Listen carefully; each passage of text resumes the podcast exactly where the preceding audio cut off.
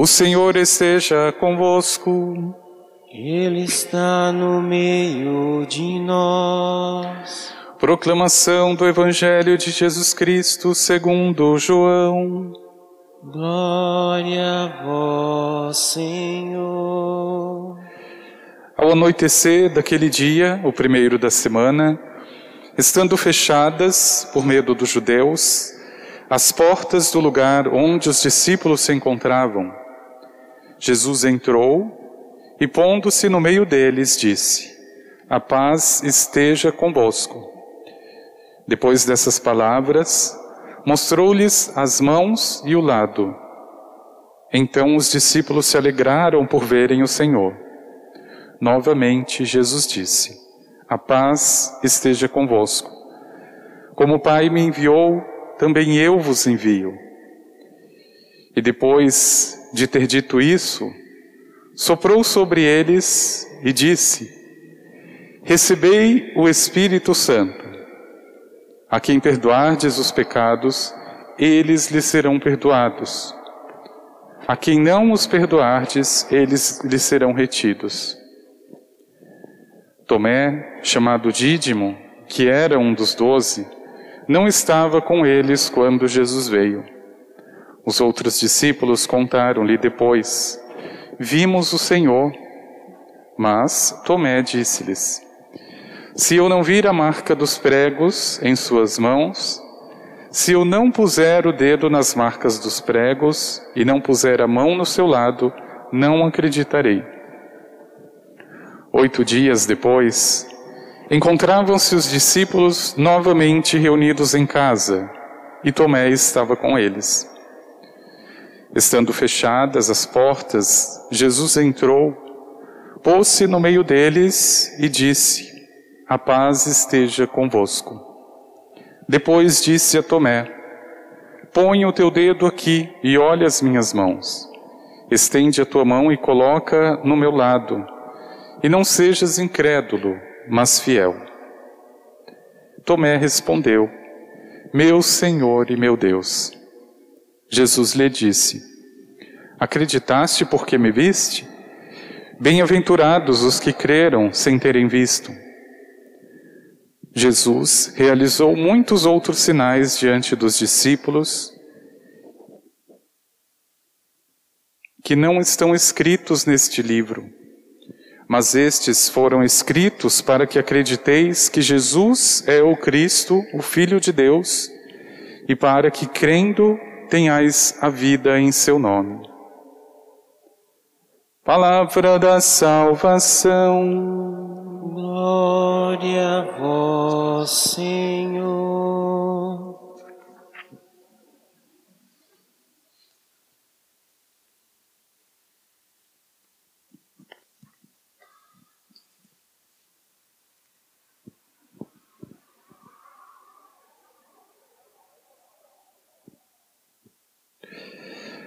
Pois todo o que nasceu de Deus vence o mundo. E esta é a vitória que vence o mundo, a nossa fé. O Senhor aparece hoje novamente para nós. Ele traz palavras de paz, traz ainda o compromisso irreparável do perdão uns dos outros, isso dá ao coração de cada um, ao nosso coração, a alegria. Alegraram-se novamente por ver o Senhor. O Senhor aparece Oito dias depois, vem nos recordar a sua vida, que passou pela morte e que continua agora na missão em que eu sou chamado, sou chamada. E por isso eu estou aqui, oito dias depois, para entender, aceitar, acreditar e realizar a missão do Senhor. Mas entre nós está um irmão desconfiado. Talvez poucos saibam, mas Tomé tinha cinco filhos. O menor deles tinha sete anos, mas todos já tinham celular. Porque Tomé não era só um pai protetor, ele era super protetor. Queres saber onde está, com quem, como, quando. E de todas as formas controla, passo por passo. Talvez poucos saibam, mas Tomé também era um homem bem-sucedido. E na sua empresa ele tinha a sensação de poder. Bastava mandar para que o outro obedecesse. Tudo estava nas planilhas e nos mínimos detalhes. E ai, se fugisse da regra. Talvez nós ainda não saibamos, mas Tomé tinha um parente em especial que ele não perdoava por nada deste mundo. Ele poderia fazer todas as coisas para disfarçar o seu egoísmo, mas perdoar aquele que fez mal para ele, isso é demais. Isso é demais. Tomé também ouviu uma vez a pregação do livro dos Atos, onde dizia que entre eles, os discípulos, entre aquela comunidade, não havia nenhum necessitado, porque todos colocavam tudo em comum e cada um recebia de acordo com a necessidade. Mas Tomé é o típico desconfiado. Não fale de dízimo para Tomé. Porque eu não preciso dar dinheiro para o padre. A igreja já é muito rica para ficar pedindo dinheiro. E por fim, meu irmão e minha irmã, Tomé até que é muito corajoso, porque ele tem coragem de ir todos os domingos na missa,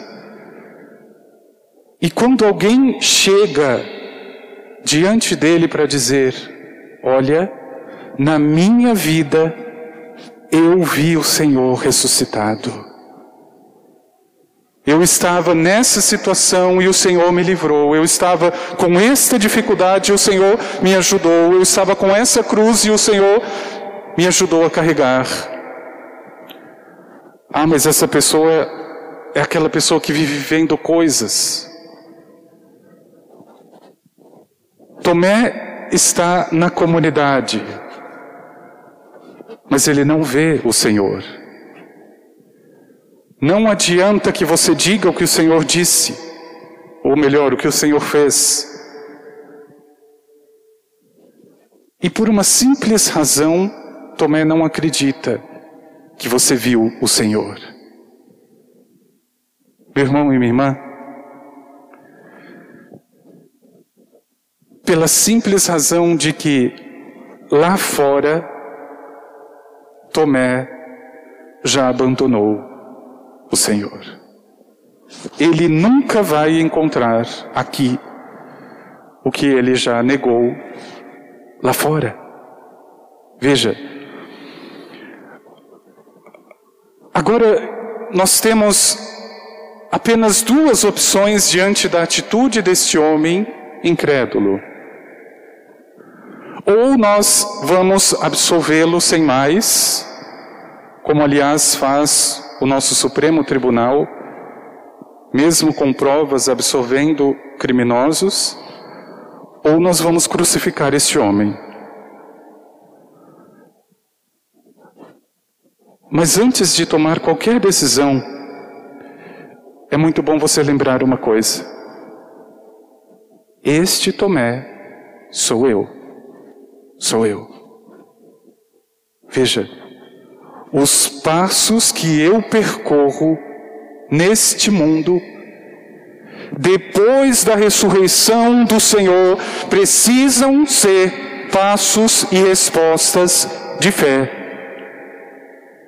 É claro que Tomé nunca vai acreditar que eu vi o Senhor, porque uma vida que é pautada pela duplicidade, uma vida onde eu rezo uma coisa e acredito em outra, como é que eu vou ver algo? Uma vida onde eu tenho o controle de tudo, uma vida onde eu tenho esta, esta sensação de poder, esta prepotência de poder. É claro que eu não vou ver e nem preciso ver o Senhor.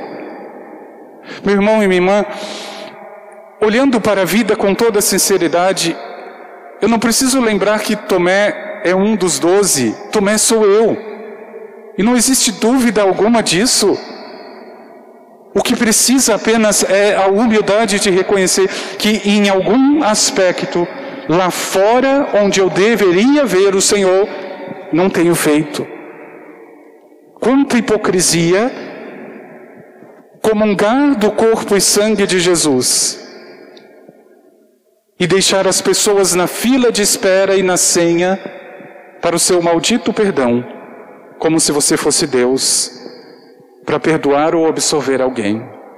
Como é triste pessoas que têm a pachorra de comungar e dizer: não perdoo, não consigo, não vou perdoar. Então comungue tua condenação. A quem você perdoar será perdoado. Quem não perdoar também não será. Mas isso é autoridade de Deus para a sua igreja, não é para você. É para os seus ministros. Meu irmão e irmã, quando existe esta ponte, quando o Tomé do trabalho, quando o Tomé pai de família, quando o Tomé cristão são a mesma pessoa, Cristo ressuscitou. Preste muita atenção. À medida que você compartimenta a tua vida, à medida que você coloca condições a tua fé, você já perdeu a fé. Já perdeu. Porque você está conduzindo tudo e não deixou mais nada absolutamente para o Senhor. Não digo que você não tenha que controlar os teus filhos, é tua obrigação, mas super controlar não. Você não pode ser mais do que Deus. Deus respeita pelo menos a liberdade, você não faz nem isso. Veja, eu não vou inocentar o teu pecado, porque precisa ser reparado. Eu também não vou te crucificar por ele. A única resposta possível para Tomé, para mim, é a misericórdia do Senhor. É a misericórdia do Senhor. E por isso, veja, com que insistência Jesus aparecia a Santa Faustina para dizer: institua no segundo domingo da Páscoa a festa da minha misericórdia. Justamente por isso, porque ele sabia que, mesmo aparecendo, mesmo se revelando, mesmo na Sua palavra, mesmo na Eucaristia, a minha vida lá fora estaria vazia dele e do testemunho. Aqui eu posso disfarçar, mas lá fora não tem como. A ressurreição do Senhor lá fora muitas vezes é um sepulcro.